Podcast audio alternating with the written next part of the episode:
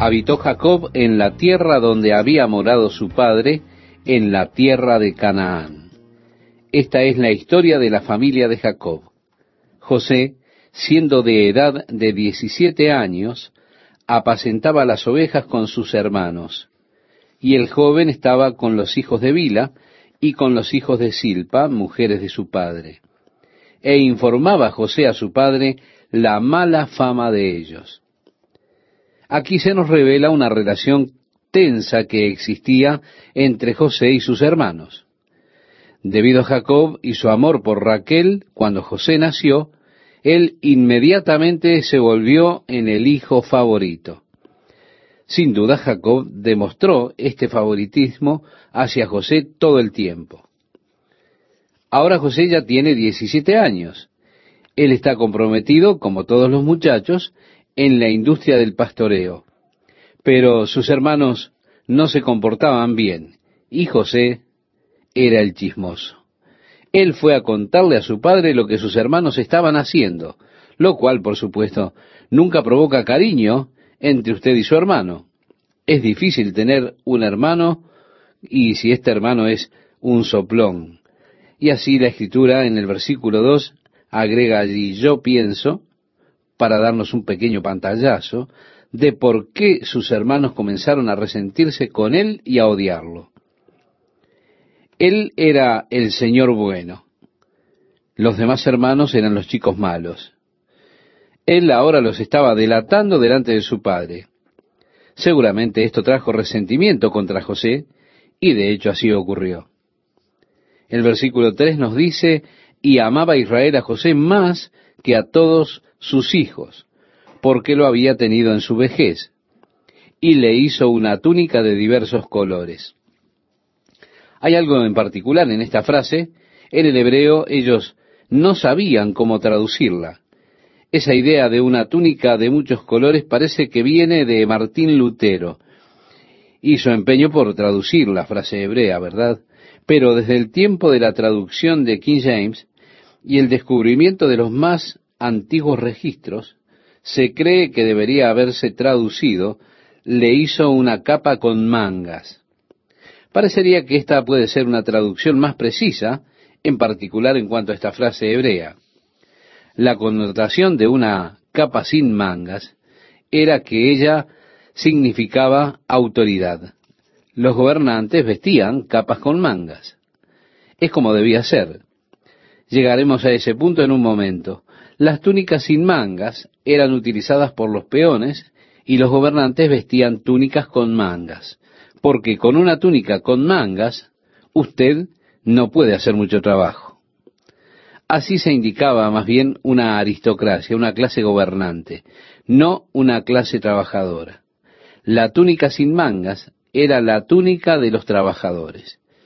Entonces, cuando su padre le hizo a José una capa con mangas, estaba dándoles un mensaje definitivo a sus hermanos de la intención que él tenía de hacer a José el gobernante. Esa era realmente la intención de Jacob. Esto no vino por un designio de Jacob, sino que posteriormente se ve que fue por plan de Dios. Pero Jacob, vemos en el capítulo 49, que es un capítulo clásico, allí da las razones de por qué los otros hermanos de José no heredaron el lugar de la bendición como José.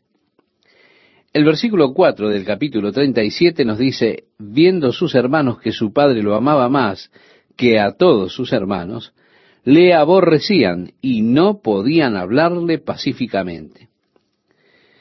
Se originaron allí problemas reales. En la familia, la rivalidad entre hermanos, el odio y su incapacidad ahora de ni siquiera dirigirle la palabra a José. Así que José sin duda estaba sufriendo mucho, por esta actitud de sus hermanos mayores. ¿Puede imaginar tener usted diez hermanos que están todos celosos de usted debido a su posición? José tuvo que pasar por esto con los diez hermanos, todos ellos sintiendo resentimiento hacia él. Ninguno de ellos era capaz de hablarle una palabra. ¿Puede usted imaginar todas las cosas que ellos hicieron para contrariarlo y atormentarlo, confundiéndolo y dándole empujones y luego de todas estas cosas haciendo que la vida de José fuera una vida miserable. E incluso para complicar más el asunto leemos, y soñó José un sueño y lo contó a sus hermanos, y ellos llegaron a aborrecerle más todavía. Él les dijo, oíd ahora este sueño que he soñado. He aquí que atábamos manojos en medio del campo, y he aquí que mi manojo se levantaba y estaba derecho, y que vuestros manojos estaban alrededor y se inclinaban al mío. Le respondieron sus hermanos, ¿reinarás tú sobre nosotros? ¿O señorearás sobre nosotros? Y le aborrecieron aún más a causa de sus sueños y sus palabras. Tenemos un argumento muy afilado allí, ¿verdad? Después dice, soñó aún otro sueño, y lo contó a sus hermanos diciendo, He aquí que he soñado otro sueño. Y he aquí que el sol y la luna y once estrellas se inclinaban a mí. Y le contó a su padre y a sus hermanos. Y su padre le reprendió y le dijo, ¿qué sueño es este que soñaste? ¿Acaso vendremos yo y tu madre y tus hermanos a postrarnos en tierra ante ti? Y sus hermanos le tenían envidia mas su padre meditaba en esto. Jacob lo guardó en su mente, probablemente preguntándose qué es lo que sucedería, qué significado había para esto. Este sueño en particular de José nos ayuda en la comprensión del libro de Apocalipsis, porque en el libro de Apocalipsis se refiere a un tipo de referencias alegóricas en el capítulo 12 del libro de Apocalipsis, donde Juan ve a una mujer vestida con el sol y la luna y las doce estrellas, que estaba lista para dar a luz un niño. La mujer del capítulo 12 de Apocalipsis es identificada por este sueño con ser la nación de Israel. Intentar darle a la mujer otra identidad es mera especulación. Hay hoy en día quienes, a modo de intentar probar que la iglesia atravesará por la gran tribulación, identifican a esa mujer de Apocalipsis como la iglesia. Pero no hay ninguna clase de base escritural que pruebe que la mujer es realmente la iglesia, porque en ninguna parte se describe a la iglesia como teniendo al sol y la luna y las doce estrellas rodeándola. Y ellos hacen del varón que nace de la mujer una especie de super santo, el cual es atrapado durante el medio del período gran tribulación. Pero que es de seguro forzar el texto y no un fluir de interpretación veraz escritural. La mujer del capítulo 12 de Apocalipsis, debido a la identificación, debe ser, sin dudas, la nación de Israel. Y como mencioné en el libro de Apocalipsis, si la mujer fuera la iglesia, ella estaría en serios problemas, porque ella está embarazada y a punto de dar a luz. El apóstol Pablo habla de la iglesia no como una mujer embarazada, sino como una virgen pura y él quiere presentar a la iglesia como una virgen pura ante Dios y no como una madre embarazada. Así que es necesario torcer la interpretación para pensar que esa mujer de Apocalipsis es la iglesia. Después fueron sus hermanos a apacentar las ovejas de su padre en Siquén. Esto lo encontramos en el versículo 12. Probablemente ellos pensaban, Vámonos de aquí, este tonto con sus sueños, ya no podemos soportarlo más. Vámonos a Siquén, que estaba aproximadamente unos 100 kilómetros de donde se estaban quedando allí en el área de Hebrón. Continuando la lectura nos dice, y dijo Israel a José, tus hermanos apacientan las ovejas en Siquem, ven y te enviaré a ellos. Y él respondió, heme aquí. E Israel le dijo, ve ahora, mira cómo están tus hermanos y cómo están las ovejas, y tráeme la respuesta. y lo envió del valle de Hebrón y llegó a Siquén. Y lo halló un hombre andando él errante por el campo, y le preguntó a aquel hombre diciendo, ¿qué buscas? José respondió, busco a mis hermanos, te ruego que me muestres dónde están apacentando. Aquel hombre respondió, ya se han ido de aquí. Y yo les oí decir, vamos a Dotán. Entonces José fue tras de sus hermanos y los halló en Dotán. Cuando ellos lo vieron de lejos, antes que llegara cerca de ellos, conspiraron contra él para matarle. Y dijeron el uno al otro, He aquí viene el soñador. De seguro que ni José ni su padre tenían idea de que el odio de aquellos hermanos habían crecido tanto, sino su padre nunca lo habría enviado a José. José tal vez estuvo renuente para ir, pero llegando a Siquem no los encontró y andaba errante por el campo. Imagino que él estaría buscando evidencias del paso de ellos, probablemente intentando encontrar alguna huella, la pisada de la manada, intentando encontrar la dirección en que habían eh, ido sus hermanos. Y al estar caminando por el campo en busca de evidencias de dónde podrían estar, este hombre le dice, ¿a quién estás buscando? Entonces José responde, ¿usted sabría dónde fueron mis hermanos con las ovejas? Él le dijo, sí, escuché a uno de ellos que decía que se iban a Dotán. Así que él se dirigió unos treinta kilómetros más al norte hacia Dotán.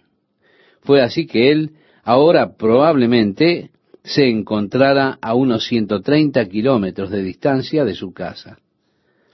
Bien, sus hermanos lo ven llegar y conspiran en su contra para matarlo. Ellos dijeron, Ahora pues venid y matémosle y echémosle en una cisterna y diremos, alguna mala bestia lo devoró y veremos qué será de sus sueños. Mostrando así el profundo resentimiento que ellos tenían hacia sus sueños, pues la sola idea de que ellos iban a postrarse delante de él hacía que ellos estuvieran con este profundo odio. Entonces dijeron, frustraremos el plan de Dios veremos qué sucede con el plan de Dios luego que lo matemos. Por supuesto, hay muchos que ven en José un hermoso tipo de Jesucristo. Y el empeño de Satanás en destruir a Jesús para ver qué sucede luego con el plan de Dios. Por supuesto, el plan de Dios se cumplió en la muerte de Cristo, eso sin duda. Cuando Rubén, el hermano mayor, oyó esto, lo libró de sus manos y dijo, no lo matemos. Y les dijo Rubén, no derraméis sangre, echadlo en esta cisterna que está en el desierto, y no pongáis mano en él, por librarlo así de sus manos, para hacerlo volver a su padre. Rubén, siendo el hermano mayor, sería entonces quien tuviera la mayor responsabilidad. Él sería el responsable ante su padre por su hermano menor. Y viendo que estos muchachos estaban firmes en su intención de matarlo, él sintió que era su responsabilidad salvarlo de la furia de ellos, así que sugirió un plan alternativo. Él dijo, no lo maten, solo échenlo en esta cisterna, déjenlo que, que muera de hambre, y de esa forma no mancharán sus manos. Y él pretendía volver más tarde al lugar, tal vez, y sacar a José de la cisterna, para regresarlo luego a su padre. José estaría seguro cerca de su padre así. El verso 23 nos dice, sucedió pues que cuando llegó José a sus hermanos, ellos quitaron a José su túnica, la túnica de colores que tenía sobre sí. Recuerda como hicieron con Jesús al sacarle su ropa y echaron suerte sobre su manto. El verso 24 dice, y le tomaron y le echaron en la cisterna, pero la cisterna estaba vacía, no había en ella agua.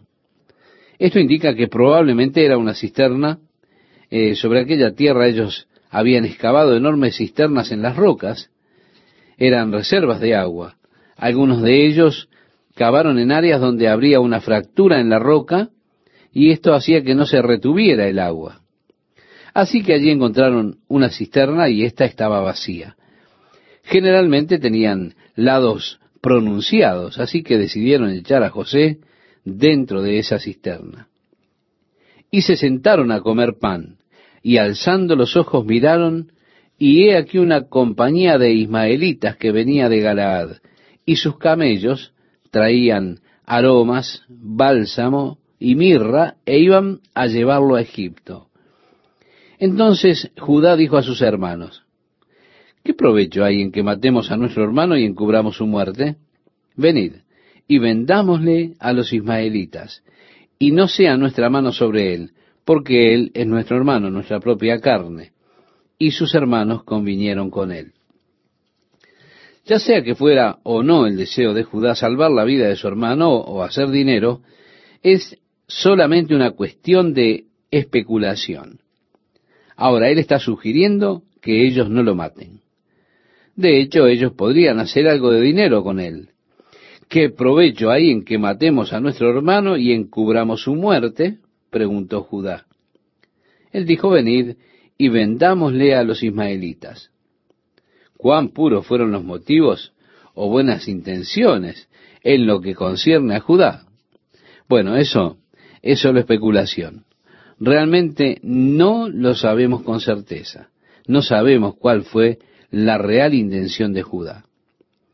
Y cuando pasaban los madianitas, mercaderes, sacaron ellos a José de la cisterna y le trajeron arriba y le vendieron a los ismaelitas por veinte piezas de plata y llevaron a José a Egipto. Así que él es rechazado por sus hermanos y vendido incluso nuevamente en la tipología, como Cristo fue rechazado por sus hermanos y fue vendido por treinta piezas de plata por Judas Iscariote. A estas alturas José realmente estaba llorando y suplicándole a sus hermanos que tuvieran piedad de él. Sus hermanos cerraron sus oídos a las súplicas de José. Más adelante en el libro de Génesis se nos dice cómo en Egipto cuando él se encuentra nuevamente con sus hermanos y los presiona, y ellos dicen, esto es realmente nuestra culpa, nosotros no tuvimos piedad con nuestro hermano, en el capítulo 42, versículo 21, leemos, y decían el uno al otro, verdaderamente hemos pecado contra nuestro hermano, pues vimos la angustia de su alma cuando nos rogaba y no le escuchamos. Por eso ha venido sobre nosotros esta angustia. Así que adelantándonos un poco en la historia, cuando José se volvió gobernador en Egipto y sus hermanos llegaron para comprar granos, ellos no reconocieron a José. Es claro, habían pasado unos 20 años. José tenía solo 17 años cuando sus hermanos lo vendieron. Ahora él tenía 30 años cuando fue delante de Faraón y él estuvo en los siete años de fiesta, de abundancia, así que él era por lo menos treinta años mayor desde que sus hermanos lo vieron por última vez. Bien, él ya era mayor, maduro, y sin duda tenía el estilo de peinado y barba de los egipcios. Ellos no pudieron reconocer que éste era su hermano, pero José sí los reconoció, pero no se los dio a conocer habló con ellos por medio de un intérprete. Pero él comenzó a hacerlos pasar por un mal momento. Él dijo, ustedes son espías, ustedes no son hermanos, han venido a espiar a Egipto, los mataré a todos. Y ellos comenzaron a hablar entre ellos en hebreo sin saber que José podía entenderlos. Ellos habrán dicho, hey, hey, ¿se da cuenta? Eso muestra que usted no se puede desprender de la culpa. Usted puede enterrarla en el receso de su mente, puede intentar sublimarla, pero la culpa va a seguir allí, va a continuar allí. En algún lugar la culpa está, continúa. Continuará en un patrón de comportamiento neurótico o de alguna otra forma. Hay solamente una cosa que puede remover la culpa en el hombre. Y eso es la confesión a Jesucristo recibiendo su perdón. Eso es lo único que puede remover la culpa. Así los hermanos de José, veinte años más tarde, aún tienen culpa, sienten la culpa por lo que hicieron. Esto se debe a que vimos la angustia de su alma cuando nos rogaba y no le escuchamos, dijeron ellos. Así que José realmente les rogaba entonces, suplicándoles, sin duda llorando. Aún así ellos fueron unos desalmados, fueron realmente muy duros. Y al ser llevado en esa caravana, probablemente encadenado junto a otros esclavos, mirando hacia atrás, suplicando, llorando, rogándole a los hermanos, no hagan esto. Sin embargo, ellos no tuvieron ninguna compasión de José. Veremos que mientras los hermanos conspiraban para vender a José, evidentemente Rubén se había marchado a algún otro lugar. Porque leemos, después Rubén volvió a la cisterna y no halló a José dentro y rasgó sus vestidos.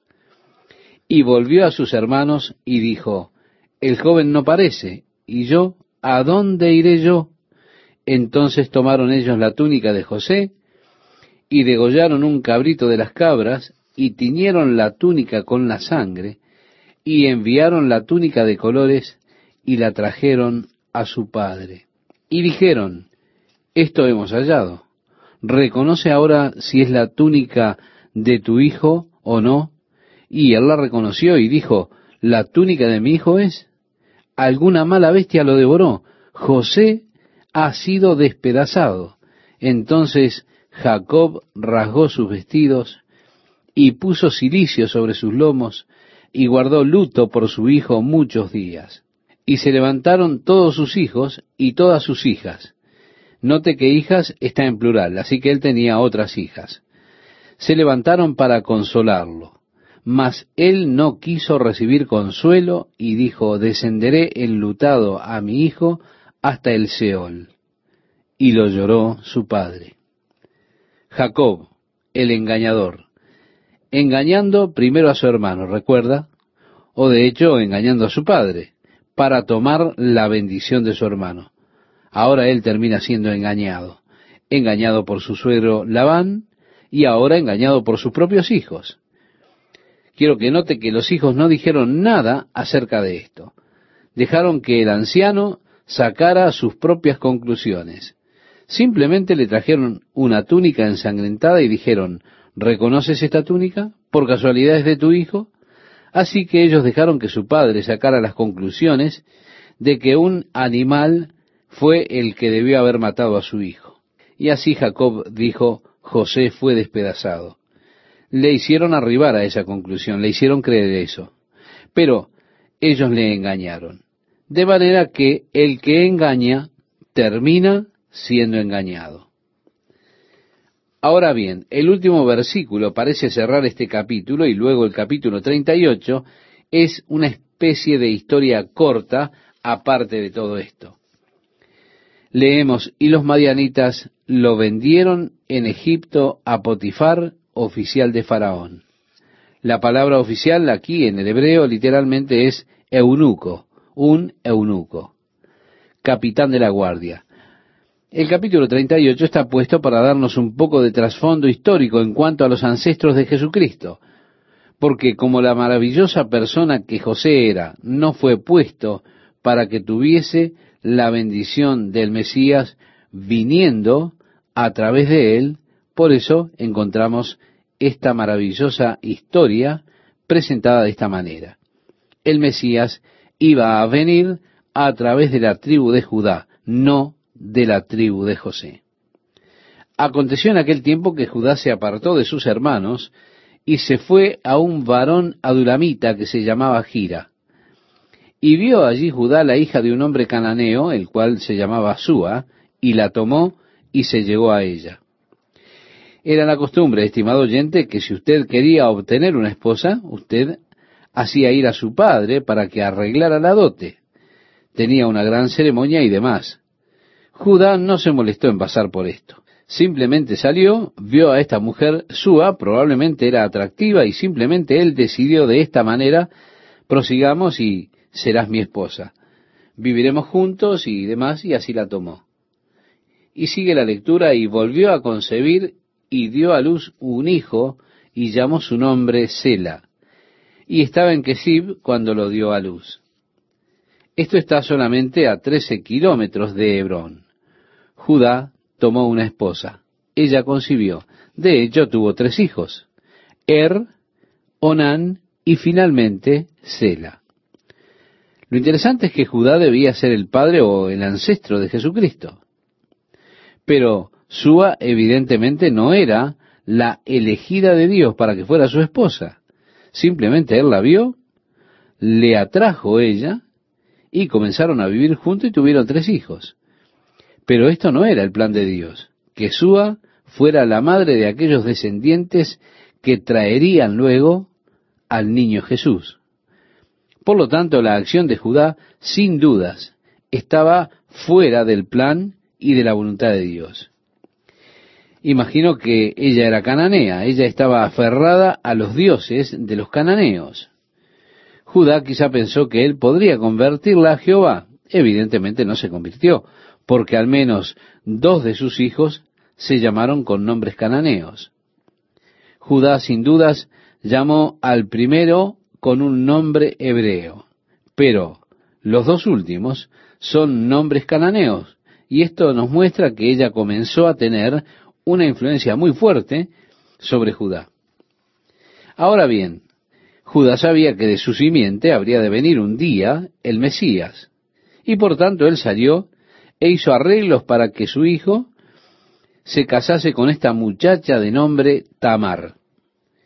Y siguiendo la lectura nos dice, después Judá tomó mujer para su primogénito Er, la cual se llamaba Tamar. Y Er, el primogénito de Judá, fue malo ante los ojos de Jehová y le quitó Jehová la vida. Qué interesante, no nos dice cuál es la maldad de él, ni nos dice cómo fue que Dios lo mató. Pero Dios no quiso que este hijo le naciera a Sua para que éste estuviera en el linaje del Mesías. Así que antes de que este hijo de Sua tuviese un hijo, por su propia maldad, Dios lo mató.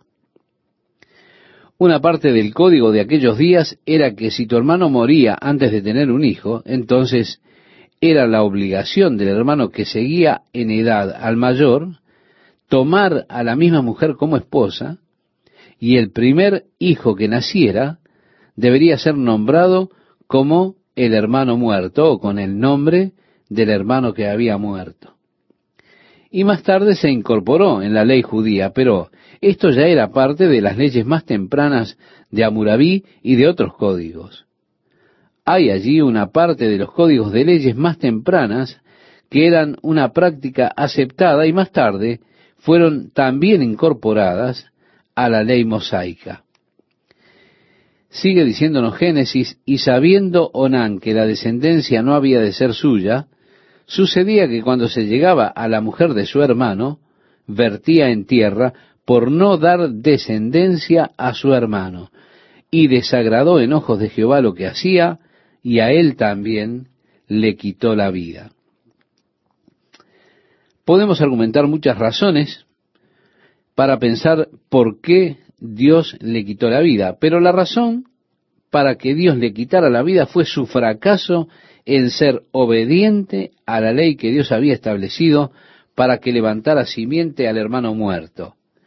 Y esto era una rebelión contra esa ley que estaba establecida por Dios y por lo cual Dios le mató. Ahora, en lo que a otras cosas respecta, en cuanto a interpretar otros motivos por los cuales Dios mató a Onán, la Biblia está completamente en silencio en cuanto a eso. Y, estimado oyente, donde la Biblia está en silencio sobre un tema, nosotros también debemos permanecer en silencio y tomar algunas escrituras como por ejemplo Romanos capítulo 14 y que ese sea el criterio de juicio. Cada uno esté plenamente convencido en su propia mente. En cuanto al control de natalidad y el ejercicio familiar del control de natalidad, métodos de control o similares, esto es algo que cada familia debe solucionar. la Biblia de hecho no cubre o no trata estos asuntos. Y donde la Biblia no trata específicamente con el tema, entonces tenemos que ir donde la Biblia trata con temas no específicos. Y esto es que cada persona tiene que estar persuadida en su propia mente de lo que está bien y de lo que está mal. Por lo tanto, cada pareja debe determinar para sí mismos el método de control de natalidad que ellos quieren seguir. Pienso que Dios espera que usemos de sabiduría en cuanto al tamaño de nuestra familia. Y no creo que Dios haya pretendido que la relación íntima entre el hombre y la mujer sea estrictamente para perpetuidad de la raza humana, sino también para una experiencia placentera entre el esposo y la esposa, una experiencia que les acerque. En Hebreos leemos que honroso es en todos el matrimonio y el lecho sin mancilla. Así es que el apóstol Pablo les enseña a los corintios que debiera haber mutuo entendimiento y acuerdo entre esposo y esposa en lo que a su frecuencia en las relaciones íntimas refiere. Pero aún así no debiera haber un tiempo de abstinencia prolongado de uno con el otro, puesto que Satanás se moverá y usará ese tiempo prolongado como una oportunidad para tentar. Así es que esta escritura aquí, donde Onán derramó su semilla en la tierra y Dios le mató, esto debe ser tomado en su contexto. No es un argumento en contra de estas prácticas que los hombres han usado, como si utilizáramos un argumento en contra de ellas, sino que de hecho es porque Onán falló y se rebeló en contra de la ley de Dios al levantar una simiente para su hermano muerto. Por ello fue por lo que el Señor lo mató. Continúa Génesis diciendo, y desagradó en ojos de Jehová lo que hacía, y a él también le quitó la vida. Y Judá dijo a Tamar su nuera, quédate viuda en casa de tu padre hasta que crezca Sela mi hijo, porque dijo, no sea que muera él también como sus hermanos. Y se fue Tamar y estuvo en casa de su padre. Ahora Sela era un joven, aún para casarse. Era muy joven. Él, de hecho, era el más joven de los tres hijos de Judá. Pero más que eso, él estaba con temor. Hombre, si dos de los hijos han muerto en un matrimonio abortivo con esta mujer, sin duda él no quería que los tres se perdieran. Así que dice, ve a casa de tu padre y habita allí. Y él trató de olvidarla, algo así como ojos que no ven, corazón que no siente. Y así lo la dejó ir.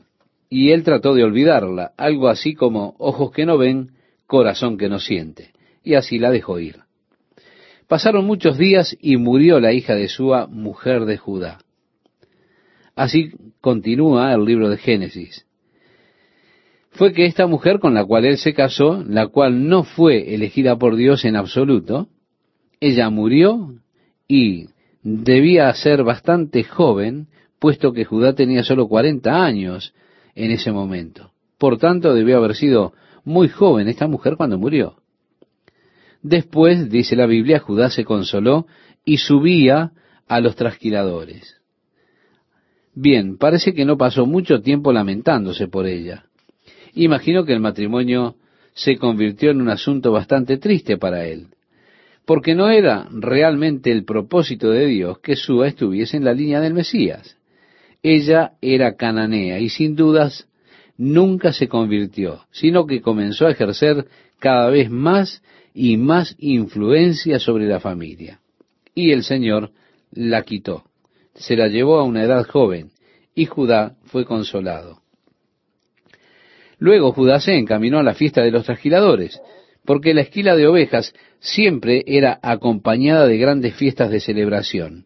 Era un momento en el cual tenían mucha alegría en el año. Ellos se congregaban juntos, esquilaban las ovejas y luego tenían una gran fiesta.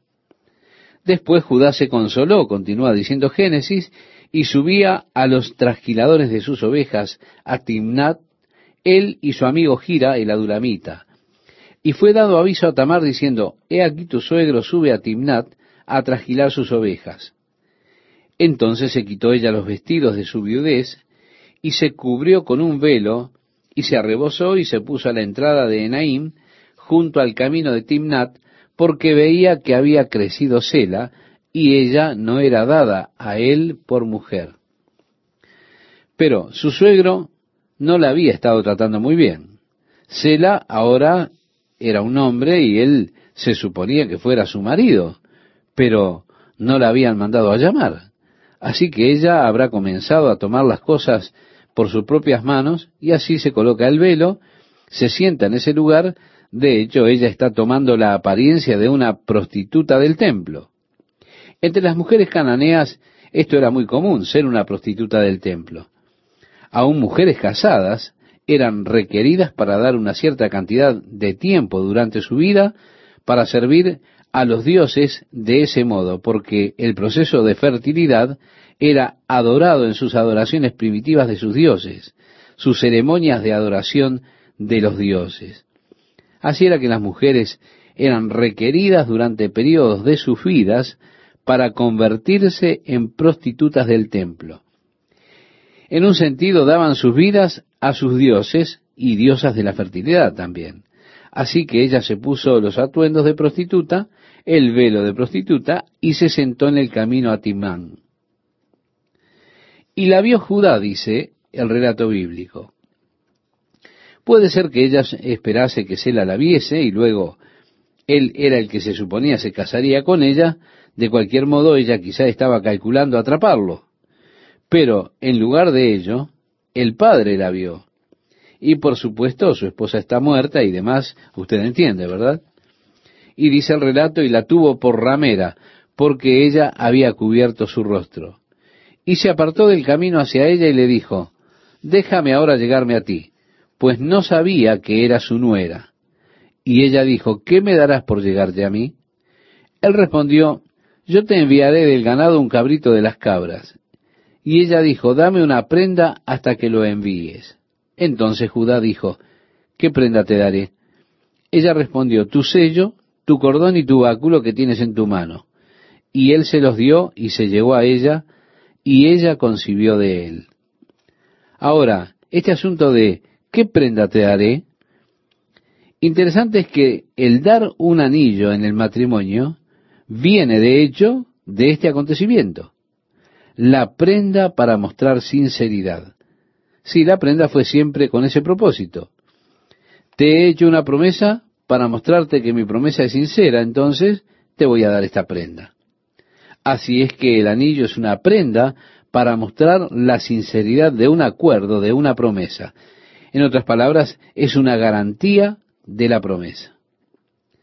Así que ese es el propósito de un anillo de casamiento. Es una prenda mediante la cual está garantizando el hecho de que usted habrá de guardar el acuerdo, ese pacto que ha sido hecho con anterioridad verbalmente. Seguimos la lectura y vemos que así ella concibió. Y dice, luego se levantó y se fue y se quitó el velo de sobre sí y se vistió las ropas de su viudez. Y Judá envió el cabrito de las cabras por medio de su amigo la dulamita para que éste recibiese la prenda de la mujer. Pero no la halló y preguntó a los hombres de aquel lugar diciendo, ¿dónde está la ramera de Naim junto al camino? Y ellos le dijeron, no ha estado aquí ramera alguna.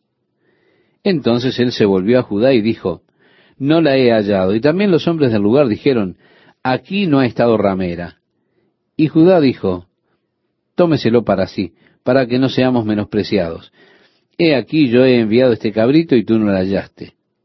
Sucedió que al cabo de unos tres meses fue dado aviso a Judá diciendo, Tamar, tu nuera, ha fornicado, y ciertamente está encinta a causa de las fornicaciones. Y Judá dijo, sacadla y sea quemada. Toda esta cosa con Tamar es algo medio incómodo y él probablemente pensó, bueno, finalmente me voy a deshacer de ella y esto tiene que ser ahora. Pero le esperaba una sorpresa en el camino. Y dice así Génesis, pero ella, cuando la sacaban, envió a decir a su suegro, del varón cuyas son estas cosas estoy encinta. También dijo, mira ahora de quién son estas cosas, el sello, el cordón y el báculo. Entonces Judá los reconoció y dijo, más justa es ella que yo, por cuanto no la he dado a Sela mi hijo, y nunca más la conoció. Y aconteció que al tiempo de dar a luz, he aquí que había gemelos en su seno. Sucedió cuando daba a luz, que sacó la mano uno, y la partera tomó y ató a su mano un hilo de grana, diciendo, Este salió primero.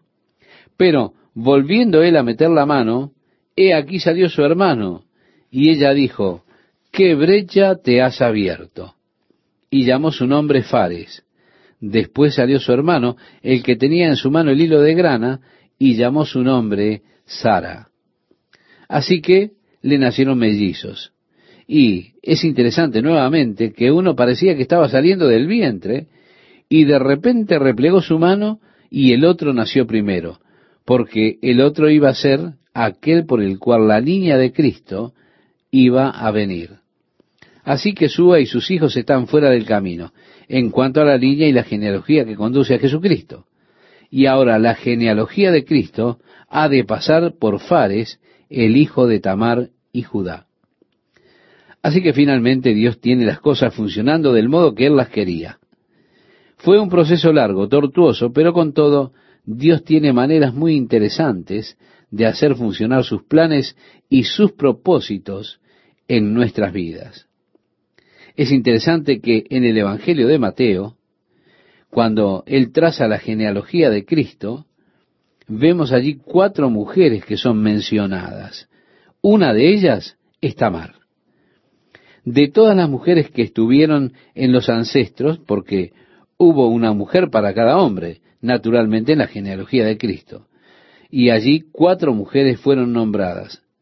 Tamar, Raab, ahora, Tamar estaba allí, ella actuó como prostituta. Raab, ella era prostituta profesional. Después tenemos a Ruth, que era moabita, y Betseba, la cual se convirtió en esposa de David a través de circunstancias realmente muy entreveradas. Así que las cuatro mujeres son mencionadas en la genealogía de Cristo. Son cuatro de las cuales nosotros escogeríamos como las candidatas menos indicadas para que estuvieran en esa línea que traería al Salvador del mundo. Son las cuatro mujeres que se mencionan en el Evangelio de Mateo. Llevado pues José a Egipto, Potifar, oficial de Faraón, capitán de la guardia, varón egipcio, lo compró de los ismaelitas que lo habían llevado allá.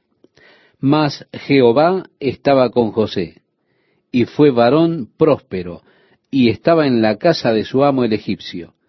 Y vio su amo que Jehová estaba con él, y que todo lo que él hacía, Jehová lo hacía prosperar en su mano.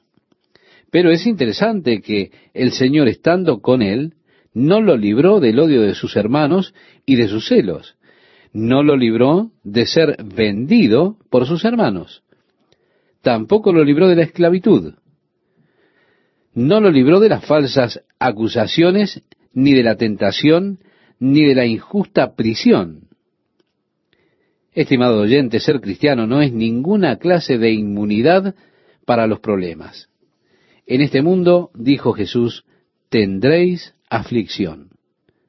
El apóstol Pedro decía, Amados, no os sorprendáis del fuego de prueba que os ha sobrevenido como si alguna cosa extraña os aconteciese. Sí, todos tenemos problemas, cristianos y no cristianos, todos por igual. La gran diferencia con los cristianos es que el Señor está con nosotros y siempre nos da una salida de la tentación una salida de nuestras pruebas o la victoria en medio de esas pruebas. José aquí era un esclavo. ¿Y qué se dice acerca de él en su esclavitud? Mas Jehová estaba con José y fue varón próspero. Nos muestra que incluso en estas circunstancias adversas, la mano del Señor estaba con él. El Señor le hizo prosperar. Así halló José gracia en sus ojos y le servía. Y él le hizo mayordomo de su casa y entregó en su poder todo lo que tenía. Y aconteció que desde cuando le dio el encargo de su casa y todo lo que tenía, Jehová bendijo la casa del egipcio a causa de José. Y la bendición de Jehová estaba sobre todo lo que tenía, así en casa como en el campo. Y dejó todo lo que tenía en mano de José, y con él no se preocupaba de cosa alguna, sino del pan que comía. Y era José de hermoso semblante y bella presencia. Esta es una forma de decir que él era apuesto, ¿verdad? Así que lucía bien y actuaba también de la misma manera. Aconteció después de esto, continúa Génesis, que la mujer de su amo puso sus ojos en José y dijo, duerme conmigo. Y él no quiso. Y dijo a la mujer de su amo, He aquí que mi señor no se preocupa conmigo de lo que hay en casa y ha puesto en mi mano todo lo que tiene. No hay otro mayor que yo en esta casa, y ninguna cosa me ha reservado sino a ti, por cuanto tú eres su mujer. ¿Cómo pues haría yo este grande mal y pecaría contra Dios? Usted debe recordar que José a estas alturas está alrededor de sus veinte años, un momento cuando en la maduración del cuerpo los estímulos biológicos se vuelven más poderosos y él es un joven normal. Y ahora se está enfrentando con una tentación muy severa. Esta mujer en contacto diario con él, presionándolo, insistiéndole, para que se acostara con ella. Hubiera sido fácil para José sucumbir ante la tentación, pero comprendiendo para quién él se estaba manteniendo puro, como dice, ¿cómo podría yo? Ella sin duda está diciendo, hey, esto sucede todo el tiempo en Egipto, todos lo hacen. Tal vez sea común para el mundo, pero ¿cómo podría yo? decía José. Yo no soy del mundo, yo soy un hijo de Dios. Y debido a que soy un hijo de Dios, hay cosas que no puedo hacer precisamente por eso, porque soy un hijo de Dios. Y no me importa si el mundo a mi alrededor lo hace, esa no es excusa para mí. ¿Cómo, pues, haría yo este grande mal y pecaría contra Dios? decía José. El reconocimiento de quién era él, un hijo de Dios. El Señor estaba con él y esa conciencia de la presencia del Señor con él era muy grande, porque él decía, ¿cómo podría hacer este pecado contra Dios? Ella diría, nadie nos verá. Usted podrá decir, nadie lo verá, nadie lo sabrá. Pero, escuche, Dios lo sabe. Usted necesita saber quién es usted. Debe tener ese reconocimiento de quién es usted y debe tener conciencia, especialmente, de la presencia de Dios con usted en todo momento. Usted no puede y no debe esconder nada de Dios. El verso 10 nos dice, hablando ella a José cada día y no escuchándola él para acostarse al lado de ella, para estar con ella. Él comenzó a evitarla. Y así aconteció que entró él un día en casa para hacer su oficio, y no había nadie de los de la casa allí. Y ella lo asió por su ropa diciendo, duerme conmigo. Entonces él dejó su ropa en las manos de ella, y huyó y salió. Ese escape para mí fue una señal de gran coraje y valentía de José, no de cobardía. ¿Por qué? Porque era más difícil correr que quedarse allí. Sí, es más difícil correr de la tentación, escapar de ella, que ceder a la tentación. Se requiere mucho más coraje para huir de la tentación que para caer en ella. Nuevamente, como mi madre solía decirme, estimado oyente, hijo, todo pez muerto puede flotar con la corriente, pero se necesita un pez vivo para nadar contra la corriente. Cuando la presión es cuesta abajo, es fácil deslizarse hacia abajo. Es mucho más difícil correr hacia arriba contra las presiones, contra las costumbres populares, contra los conceptos culturales que tenemos. Es mucho más difícil mantenerse firme en la rectitud y moralidad y en la pureza. Cuando toda la dirección del mundo está yendo cuesta abajo tan rápido, créame que es terriblemente difícil ir hacia arriba. Requiere mucho más fortaleza, mucho más coraje, mucho más ánimo. Y correr es a veces lo más sabio, lo más valiente que usted pueda hacer. Recuerda cómo el apóstol Pablo le decía a Timoteo, huye de las pasiones juveniles. Si usted siente la presión, si siente que ha dado un resbalón, comience a salir, corra, salga de allí tan rápido como pueda, huya del lugar de la tentación. Bueno, las personas tal vez se rían. Ellos puede que digan, mire cómo se va este gallina. Hey, eso está bien. Que ellos digan lo que quieran, pero yo me voy de aquí. Este no es un lugar para mí. Así decía el apóstol Pablo, huye de las pasiones juveniles. Y así fue que José huyó de la presencia de esta mujer. Ahora, cuando vio ella que le había dejado su ropa en sus manos, dice en Génesis, versículo 13 en adelante, y había huido fuera, llamó a los de casa y les habló diciendo, mirad, nos ha traído un hebreo para que hiciese burla de nosotros. Vino él a mí para dormir conmigo, y yo di grandes voces, y viendo que yo alzaba la voz y gritaba, dejó junto a mí su ropa y huyó y salió. Es interesante que ella probablemente estaba aprovechando algo de rencor y de celos que los obreros tendrían por José debido a su posición, porque ella dice, un hebreo. Él lo ha hecho amo en esta casa sobre ustedes que son egipcios. Y ahora este hombre intentó deshonrarme. Si yo no hubiese gritado, seguramente él me habría violado. A partir del versículo 16 podemos leer, y ella puso junto a sí la ropa de José hasta que vino su señor a su casa. Entonces le habló ella las mismas palabras diciendo, el siervo hebreo que nos trajiste vino a mí para deshonrarme. Y cuando yo alcé la voz y grité, él dejó su ropa junto a mí y huyó fuera. Y sucedió que cuando oyó el amo de José las palabras que su mujer le hablaba diciendo, así me ha tratado tu siervo, se encendió su furor y tomó su amo a José y lo puso en la cárcel donde estaban los presos del rey y estuvo allí en la cárcel. Pero Jehová estaba con José. Espera un momento. ¿Cómo puede ser? La prisión es un lugar terrible. Tú tienes acusaciones falsas. Tu familia, ellos te vendieron. Ahora esta mujer está diciendo mentiras y tú has sido sentenciado por término indeterminado a la prisión. ¿Y cómo es esto? ¿Y el Señor está contigo? Pero eso es lo que dice. Pero Jehová estaba con José. Esa es la historia de su vida. En prisión, en esclavitud, el Señor estaba con él.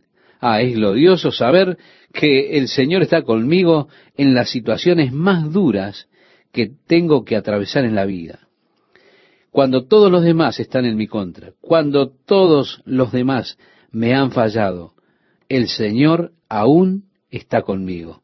Alabado sea el Señor. Otros tal vez me abandonen y se vuelvan contra mí, pero el Señor nunca lo hará. El Señor estaba con José incluso en la prisión.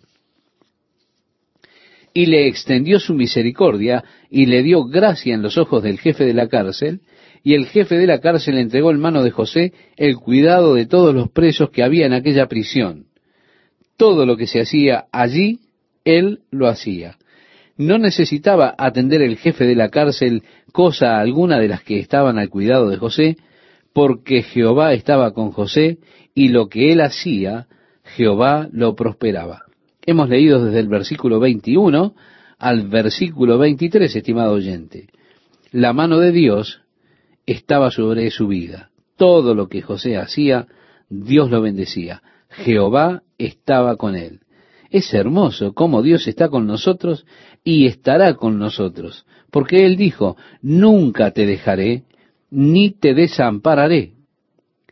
En el versículo 1 del capítulo 40 continúa diciendo la Biblia, aconteció después de estas cosas, que el copero del rey de Egipto y el panadero delinquieron contra su señor, el rey de Egipto. Y se enojó Faraón contra sus dos oficiales, contra el jefe de los coperos y contra el jefe de los panaderos. Así que estos hombres eran jefes de primera, el jefe de los coperos y el jefe de los panaderos. Pero de alguna forma ellos se metieron en problemas con el faraón. Tal vez fuera que el faraón descubrió un complot para matarlo. Puede ser que el copero le estuviera trayendo el pan y el que probaba la comida, al comer el pan murió. Así que él no sabía si había sido el copero que había puesto algo en el pan o si había sido el panadero. Entonces los echó a ambos en la prisión hasta descubrir de quién era la culpa. Así se haría una investigación mientras que los dos hombres irían a prisión. Y como continúa el relato bíblico, dice, y los puso en prisión en la casa del capitán de la guardia, en la cárcel donde José estaba preso. Así que fueron enviados a la misma prisión donde estaba José. Qué interesante, ¿verdad? Es llamada la prisión en la casa del capitán de la guardia. Se nos dijo anteriormente en la historia que el capitán de la guardia no era otro que Potifar. Así que pudo ser que José fuera puesto en la prisión de Potifar. Y el capitán de la guardia encargó de ellos a José, continúa Génesis, y él le servía. Y estuvieron días en la prisión. Y ambos, el copero y el panadero del rey de Egipto, que estaban arrestados en la prisión, tuvieron un sueño. Cada uno su propio sueño en una misma noche, cada uno con su propio significado. Vino a ellos José por la mañana y los miró, y he aquí que estaban tristes. José era una persona comprensiva, era perceptivo, y él preguntó a aquellos oficiales de Faraón que estaban con él en la prisión de la casa de su señor, diciendo, ¿por qué parecen hoy mal vuestros semblantes? Ellos le dijeron, hemos tenido un sueño y no hay quien lo interprete. Entonces les dijo José, ¿no son de Dios las interpretaciones? contádmelo ahora. Entonces el jefe de los coperos contó su sueño a José y le dijo, yo soñaba que veía una vid delante de mí, y en la vid tres sarmientos, y ella como que brotaba y arrojaba su flor, viniendo a madurar sus racimos de uva, y que la copa de Faraón estaba en mi mano.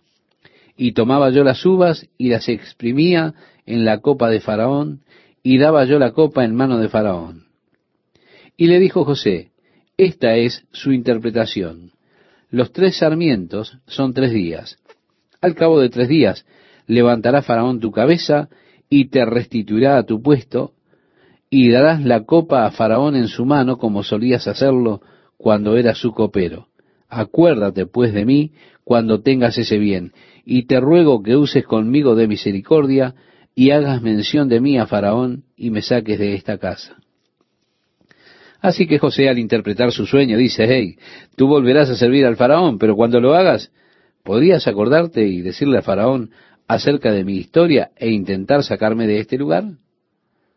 Y entonces continúa el relato bíblico, porque dijo él, fui hurtado de la tierra de los hebreos, y tampoco he hecho aquí por qué me pusiesen en la cárcel.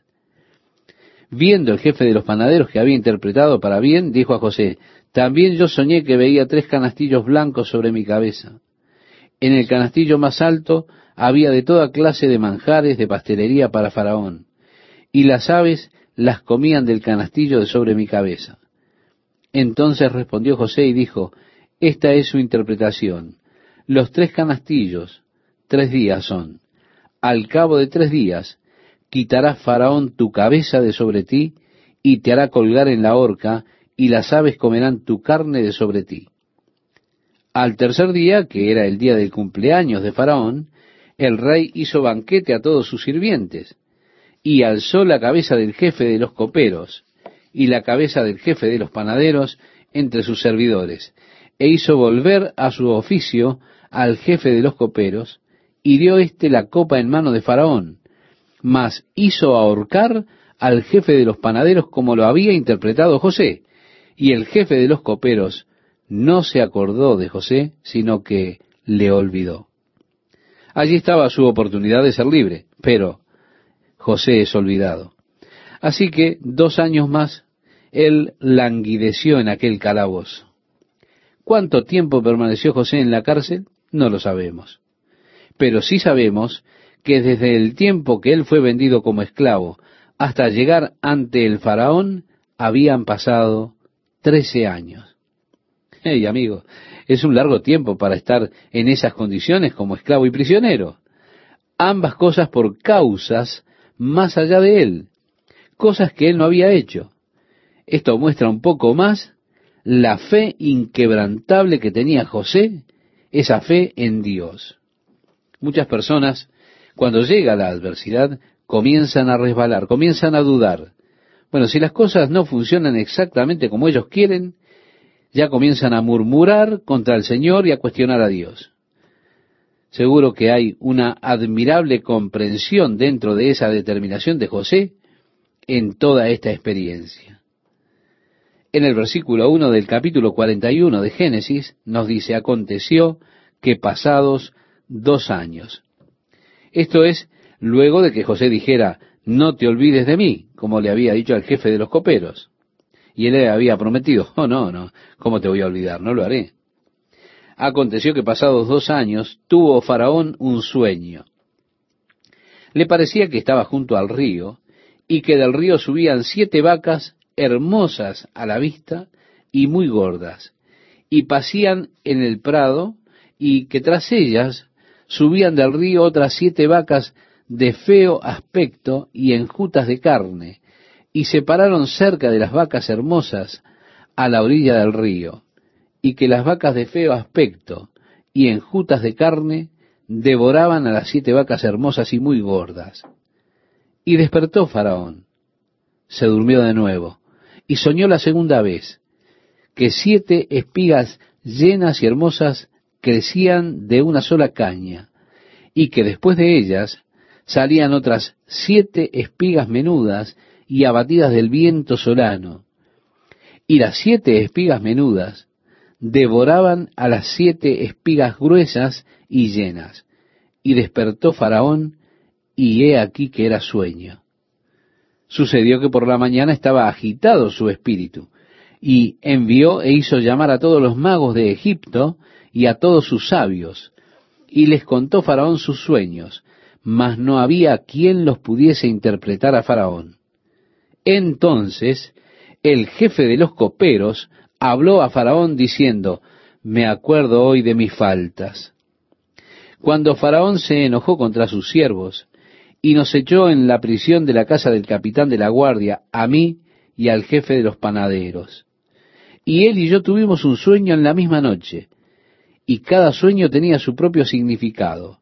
Estaba allí con nosotros un joven hebreo, siervo del capitán de la guardia, y se lo contamos, y él nos interpretó nuestros sueños, y declaró a cada uno conforme a su sueño, y aconteció que como él nos lo interpretó, así fue. Yo fui restablecido en mi puesto, y el otro fue colgado. Entonces Faraón envió y llamó a José, y lo sacaron apresuradamente de la cárcel, y se afeitó y mudó sus vestidos, y vino a Faraón. Sí, José se afeitó porque esa era la costumbre de los egipcios. Ellos eran personas muy limpias.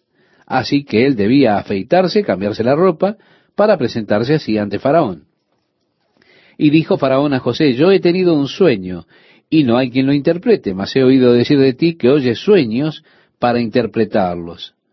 Respondió José a Faraón diciendo, no está en mí. Dios será el que dé respuesta propicia a Faraón. Oh, estimado oyente, a mí me gusta esto.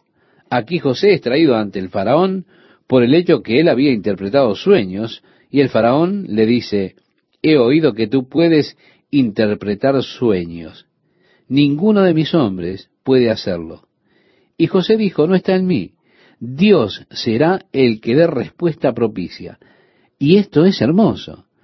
Él no va a llevarse la honra por la obra de Dios. Créame, estimado oyente, es triste el día cuando las personas intentan llevarse el mérito por la obra de Dios. Siempre es peligroso cuando usted se lleva los aplausos por Dios. Y Jonatán atacó a la guarnición de los filisteos que había en el collado, relata en un pasaje la palabra de Dios. Y lo oyeron los filisteos, e hizo Saúl tocar trompeta por todo el país. ¿Ve? Saúl andaba por los alrededores recibiendo la gloria. No intente, estimado oyente, tocar la gloria de Dios. No intente tomar la gloria que le pertenece a Dios. Si Dios lo utiliza a usted, esté agradecido y dele la gloria a Dios y los méritos de que Él lo utilizó a usted. Pero no intente decirnos cuán inteligente fue usted, o qué sabio que es, o qué programa tremendo ideó usted. No, no. Dele la gloria a Dios por la obra que hace Dios.